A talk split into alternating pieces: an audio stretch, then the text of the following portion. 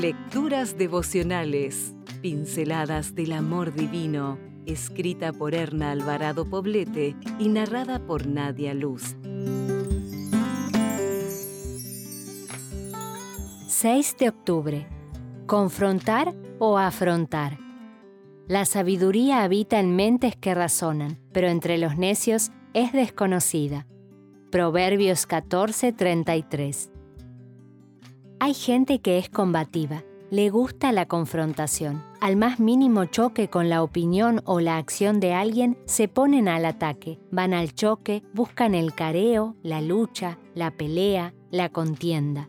Usan este recurso esperando con él poder resolver desacuerdos y desavenencias.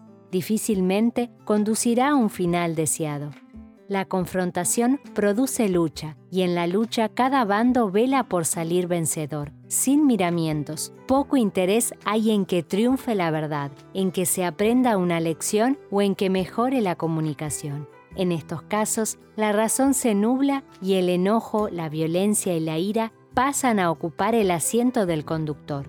La confrontación no es una buena opción. Por el contrario, el afrontamiento sí lo es Afrontar tiene que ver con hacer un esfuerzo consciente para resolver un desacuerdo o una dificultad con una persona. Afrontar es darse cuenta del problema y tratarlo de una manera madura, prudente y realista, para llegar a un acuerdo y a una solución, no para tener la razón y seguir cada uno por su camino. La mesura, la prudencia, la conciencia de lo que está sucediendo acompañan a la persona que afronta las situaciones sin confrontar a las personas. Con esta táctica raramente sale alguien lastimado. En el hogar, con la familia, así como en la iglesia con nuestros hermanos y amigos, pueden surgir situaciones que nos lleven a estar en desacuerdo. Siempre tenemos una elección que hacer, confrontar a una persona o afrontar un problema con la persona. La madurez cristiana debe llevarnos a escoger lo segundo. No obstante, a veces, en la pura reacción, con ánimo rápido, sin razonamiento objetivo, explotamos. El Señor nos dice, Dichosos los humildes, porque heredarán la tierra prometida. Pero cuán difícil es serlo en ocasiones.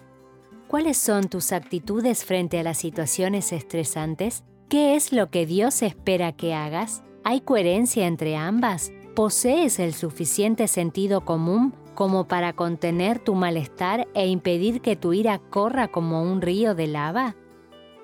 Muchos hijos aprenden a ser rebeldes por la conducta de una madre beligerante. Algunos matrimonios terminan por un exceso de confrontaciones.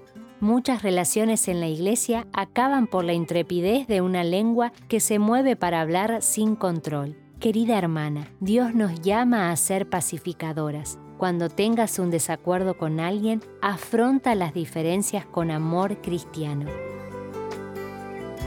Si desea obtener más materiales como este, ingrese a editorialaces.com.